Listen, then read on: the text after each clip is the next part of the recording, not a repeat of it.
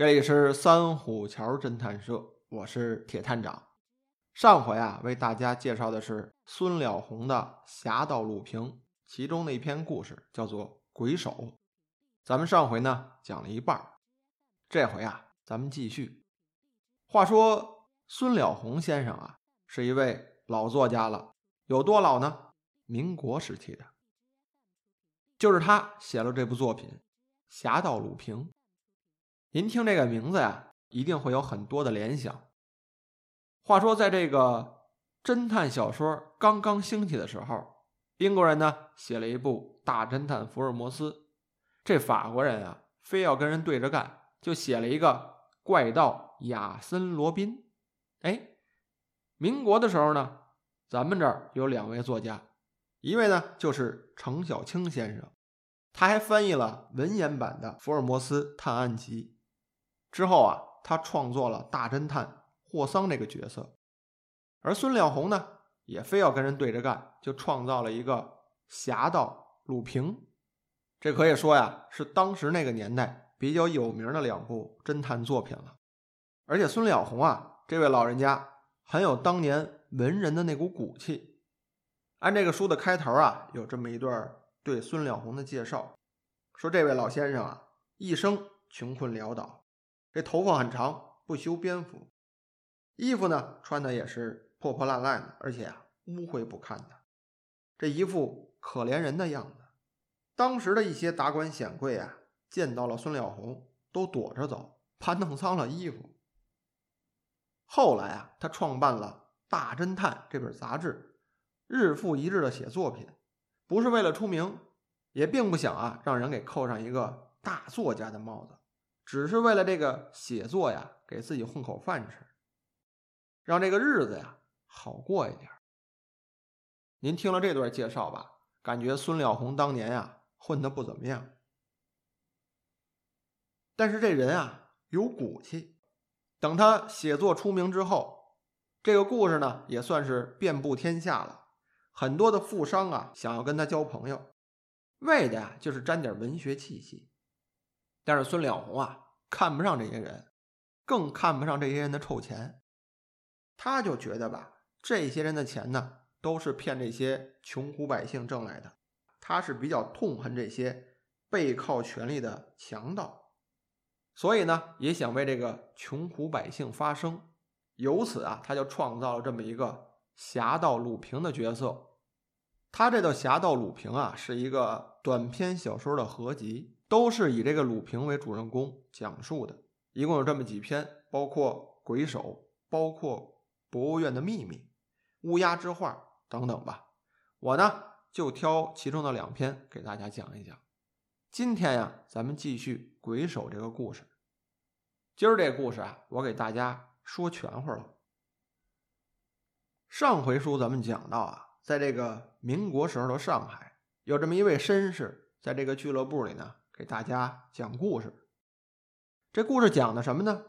说的是啊，就在眼前有这么一案子，就发生在上海的富人区，有这么一个地方叫做静村这静村里啊，全是小洋楼，一共十五栋。这里面有一个大户人家，叫做李瑞林，他家里头啊闹鬼了。说到晚上啊，有这么一只鬼手出现了。摸到了李瑞林的床上去了。当时啊，这李瑞林和他媳妇儿正在床上睡觉呢。他媳妇儿先发现了，就感觉啊，有个东西在触摸自己的脖子。先开始呢，他还以为是自己的丈夫在摸自己。等后来意识到了，发觉这个东西啊冰凉，而且这个手指尖啊还特锋利，他就意识到啊，这可能。不是个人，弄不好闹鬼了。等第二天一早他醒了，就闹病了。这事儿啊，发生在大户人家，那都是天大的事儿了。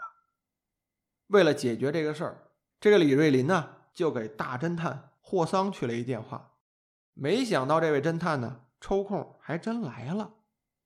到家里之后呢，先跟这个夫妻二人聊一聊，说了说当天晚上发生的情况。随后啊，就在这个屋子里转了转。随后，这位大侦探霍桑啊，得出一个结论来，按这个书上的用词儿说，虚冒出一个结果来，说这个鬼啊都是人闹的，你这家里呢一定有什么值钱的玩意儿，让人给盯上了。由此呢，李瑞林想到自己身上带着一个传家之宝，是一个小金龙，拿出来啊，转交给这个霍桑大侦探。这霍桑呢，还假模假式的说：“您这宝贝啊，太珍贵，家族传宝，传了几代人了。您给我看呀，那算是高看了我，我得先洗洗手，也算是对这个家族的尊重。”然后这个霍桑呢，捧着这个小金龙就进了卫生间了，到里面就听着哗啦哗啦水声。一会儿呢，这霍桑啊，捧着这个宝贝又出来了，说：“您这宝贝。”虽然我没有沐浴更衣啊，但是我把这个手洗得香香的，拿着我才敢看看。哎，做的真棒！您这小金龙啊，做的不错。虽然这个雕刻工艺啊不是那么的精湛，但是看这个造型，看这个气势啊，这东西是个宝贝，您好好收着吧。就这样呢，李瑞林啊又把这条小金龙挂回到了自己的脖子上，随后啊又把这个霍桑。带到了自己家的三层，毕竟富人家庭嘛，住在一个小洋楼里头，一二三三层。他这个第三层啊，摆的都是一些古董字画，还有呢，就是家里的祠堂。这里面啊，供着他的曾祖父李丹家，有这么一幅油画呢，是李丹家呀，当时去德国专门请人画的。还有啊，就是两座小铜像。这两个铜像呢，也是德国人特意送给李丹家的，是按照他本人的模样给雕的。一个呢是全身像，另一个是一个半身像，做的工艺啊挺精致，挺好看的。所以这几样东西啊，就放在三层。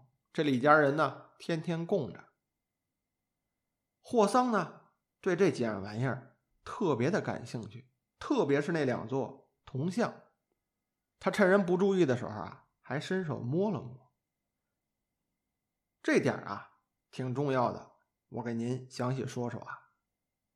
说这位霍桑啊，走到这个铜像前面，其中啊这较大的一座，头上呢戴着顶戴花翎，胸前呢还挂着朝珠，这是一个半身像，大约有三十尺高，这面目啊炯炯有神的，自然露出那种威仪感来，一看啊就是出于名师之手。这霍桑呢看了看，然后就伸手啊摸了摸这个铜像的耳朵。他这一摸不要紧，哎，就有这个意外的惊喜。他发觉这两个耳朵啊有这么一点活动的迹象，似乎这俩耳朵呀有机关。你要单用眼瞧的话，还真发现不了。经这个出奇的发现，这霍桑的脑子里啊就勾勒出当年的情景了。话说数十年前呀，这个李瑞林的曾祖李丹家，这老人呢临了的时候，用手啊指了指自己的鼻子，又指了指耳朵，最后啊努力挣扎的说出几句话来。第一句话说了一个字儿，就是“龙”。第二个字儿呢，讲的是“大同”。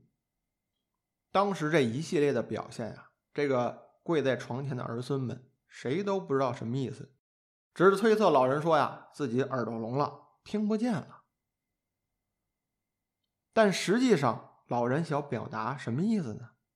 谁都不清楚。但这霍桑啊，今天给破了。实际这老人啊，说的是自己的那个铜像，指了指我，说明我的铜像。耳朵呢，指的是铜像的耳朵，那儿有机关。大同大同，并不是指的他孙子的名字，而指的是大铜像。龙就好理解了，就是那个传家宝挂在李瑞林脖子上的那个龙啊，应该是把钥匙。话说到现在啊，这个老人心中藏的秘密，在地下呢，竟被埋藏了好几十年。当霍桑啊有了这个结论之后，哎，乐呵呵的找到李瑞林，跟他说了：“你放心，三天之后我一定给你个结果。”这男主人李瑞林满脑子的问号，他想问这个事儿大概什么情况啊？但是啊，他也读过很多的侦探小说，他知道啊，但凡是这个大侦探，都有那么装腔作势的一套，所以呢，他就忍住了没问，恭送这位大侦探悠然的离开了自己的家。话说这个大侦探霍桑啊，答应人家三天之后啊，给人一个结果破案。他实际上啊，他在第二天的凌晨就来到这个家里面了。但是奇怪的是啊，他来可不是堂而皇之的光顾，而是偷偷的光临。他那天来的时候已经是深夜两点了。霍桑呢，来到这个十三号屋的后门口，仰面的咳嗽了几声，就看这个三层的楼上啊，后面有个小窗户，这灯啊立马就亮了。不到两分钟，这后门啊就轻轻的推开了一条窄缝，一个人鬼魅般的影子啊就从这门里头钻出来了。接着，霍桑就紧随这个鬼影进了屋，动作啊特别的轻。这探头的鬼影到底是谁呢？原来啊就是这家的女仆凤霞。这两个人呢一直到了三层。进了屋里面，把门关好之后，这霍桑啊就把屋里的灯给打开了。因为这屋里面啊，之前也说了，这三层啊是一个类似家族祠堂的这么一个地方。这屋里的窗户啊都垂着帘子，这灯光啊不会有一丝的走漏。这大侦探呀，就像回到了自己的府上一样，特别的悠闲。挑了一张舒适的沙发就坐下了。首先呢，把这个烟拿出来点上。随后啊，示意这个凤霞说：“你也坐下。”这女仆呢，颤颤巍巍的，也不好说话，这呼吸啊，都变得急促起来了。这手脚啊，就不知道应该放哪儿。霍桑呢，吐出一口土耳其烟来，这烟啊，特别的浓烈，就在这个女仆的面前飘来飘去的。女仆凤霞呀，低着头也不敢说话，一声不吭的就在那站着。这时候啊，就听霍桑开口了，他直截了当的就问了，说：“前一天晚上啊，你们并没有到三层来是吧？那个家伙偷偷的进了卧室，是准备偷这个李瑞林脖子上的小金龙。他答应是不是给你报酬了？”这对方啊，仍没有回话。霍桑一看，调笑道：“哼，说你叫凤，他叫龙，是不是？”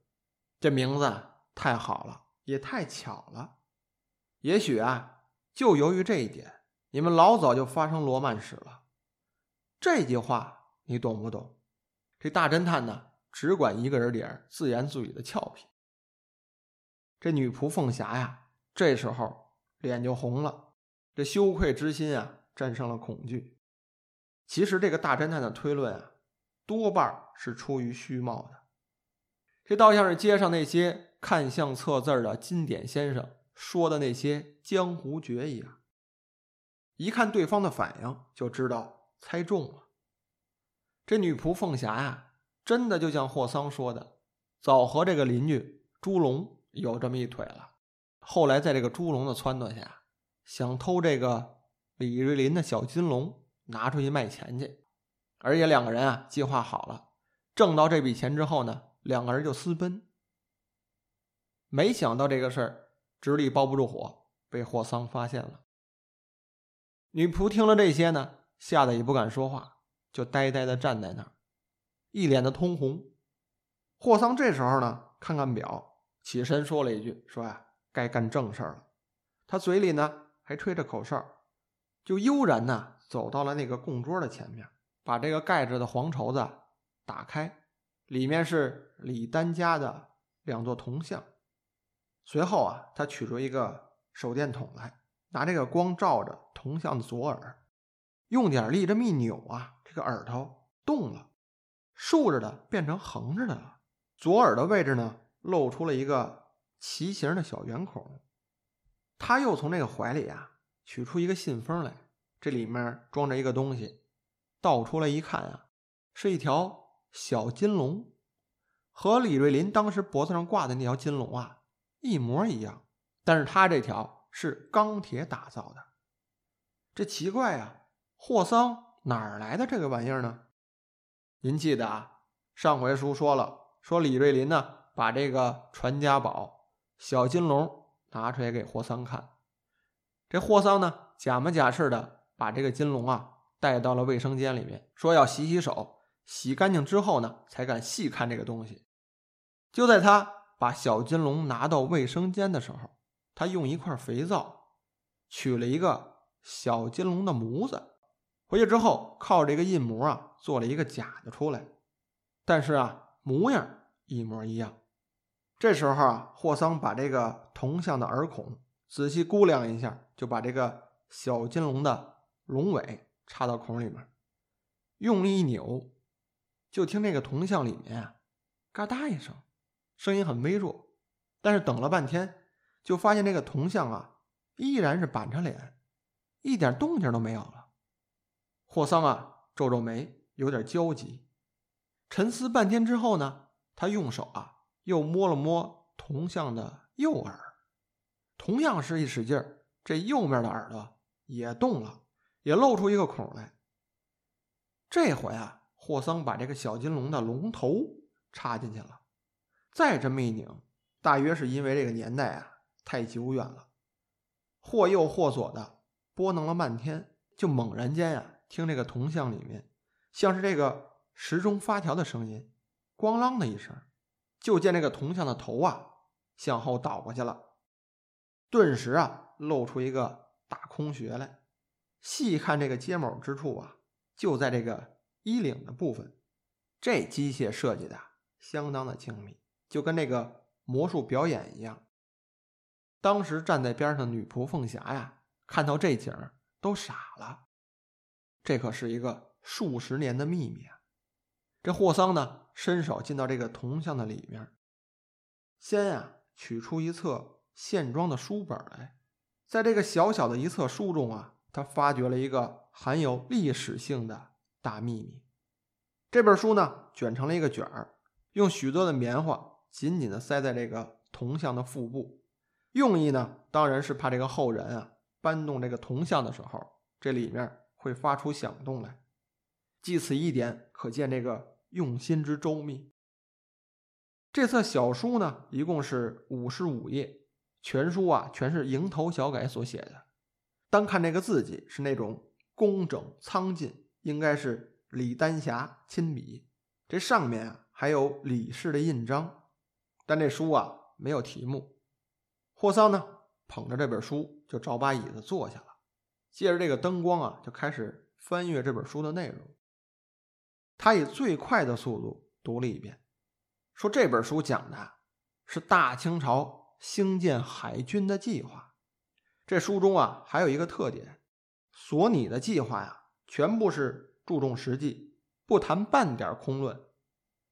虽然呢，这个计划在眼前呀是完全失去了实际的用处，但是当时啊，如果能付诸实施的话，它所产生的伟大效果，也许将为后人所无法想象啊！但是可怜啊，此惊人的壮举，终于因为种种的关系淹没了。霍桑对此啊，很是感慨。这书的后半部分啊，指出了当时李鸿章所练海军的弱点，并指出了他必败之道。关于这一部分，他论断的。语语鞭辟入里，无可辩驳。由此呢，可以想到这个李丹家呀，眼光远大。但是他这个计划呀，当时没有得到人重视，没被采纳，很是可惜呀。全书最后的一部分啊，是李丹家留给子孙的遗嘱。这上面说了，说李氏后人如能获得适当的环境与机会，无论如何，应该继承他的遗志，把这个计划呀。贡献给朝廷，以监督其实现。如果后人无能，没办法遵行这个遗嘱，那怎么办呢？那就要留心寻觅一个具有此远见抱负的人，使其担负起大任，将这本小册子呢郑重的托付给人家。这遗嘱最后还说了，说在李丹家出使德国之际啊，说他与这个德国的宰相建立了关系，而且两个人关系还不错。这位德国的宰相啊，送给他一份丰厚的礼物，那就是十二颗精美的大钻石。这遗嘱上注明了，后人啊，如果能得到这些钻石，不要把它当做私有财产，而是应该呀献给国家，实施以计划，捐赠出去。这些钻石啊，就藏在了这个铜像的里面。霍桑看到这儿啊，就把这个书合上了，收回了视线，说：“当年李丹霞所藏的这个钻石啊。”曾在别人眼前露过，当时那钻石啊，可以用作斗量的传说来源呢，可能就在这儿。这霍桑呢，把全书和这个遗嘱啊，匆匆的过了一遍，时间呢也花费了不少。最后啊，他依照这个书中的遗嘱啊，从这个铜像的另一部分这个头颅里面，不费事儿的取出一个小锦盒来，就在这个灯光下倒出十二颗。罕见的钻石来，等这个钻石落到手掌中的时候，就发出一种活水般的光华来。当时给这个女仆凤霞看的呀，这眼珠子差点掉出来，都惊呆了。最后啊，这位神奇的大侦探把这点东西呢都揣到自己兜里，把这个铜像啊复原，然后恭恭敬敬地站在这个铜像前面，鞠了一躬，随后啊。他对那个惊恐的女仆说了一下，说呀：“你回去吧，踏踏实实的睡觉。我的酬劳呢，就是带你啊守着这个秘密。如果你相信我的话，我还要警告你，你那个幕后的情人啊，并不是什么好人。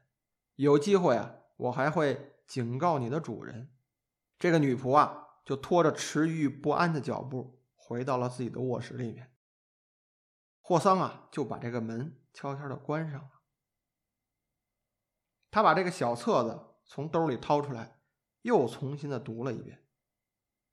随后呢，就在这个屋里面睡了个小觉，直到天明，他才悄悄的从里间溜走了。这隔夜的事情，家里头一点痕迹都没有。那位女仆凤霞呢，当然也不可能声张了。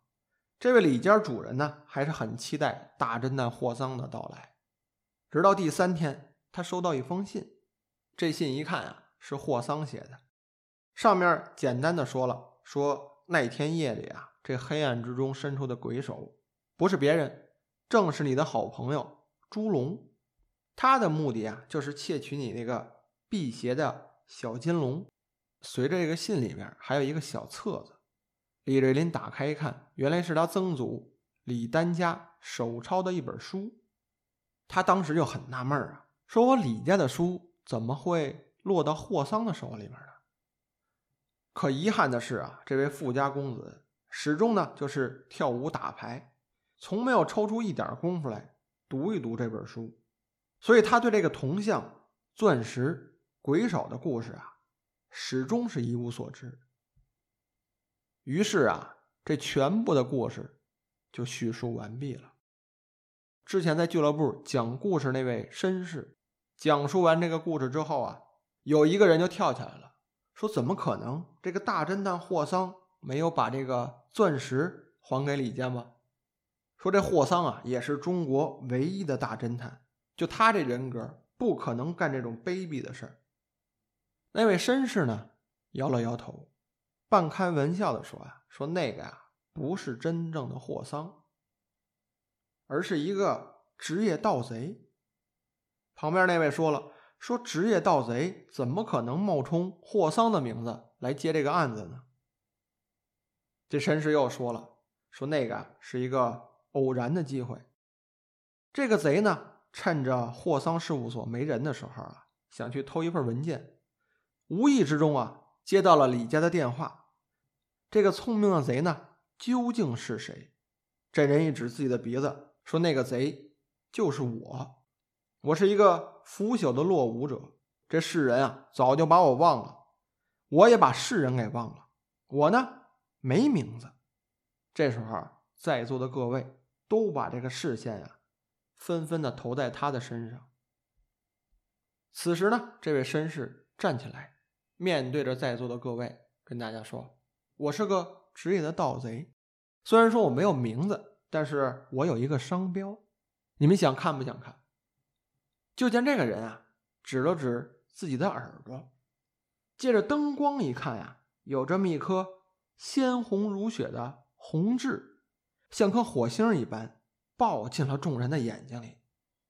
不错，这就是我。这演说家呀，仰声大笑，在众人的惊奇纷扰声中消失了，只留下了袅袅的烟雾，浓烈的土耳其烟味儿。而这个人，不用我说，大家能猜到，就是搅闹上海滩的怪盗鲁平。哎。全本的鬼手呢，给大家讲完了。这故事啊不长，故事的内容呢，大家读到中段，其实啊也能猜到了。但是就是因为这个书啊是民国时期写的，它里面的用词造句啊很有民国时期的特点，有点像那个文言文，读起来啊特别有那个时候的年代感。所以啊，我推荐大家还是去读一读原版的故事，感受一下。当年的侦探故事，那好了，我们今天的故事啊就讲到这里，咱们下次见。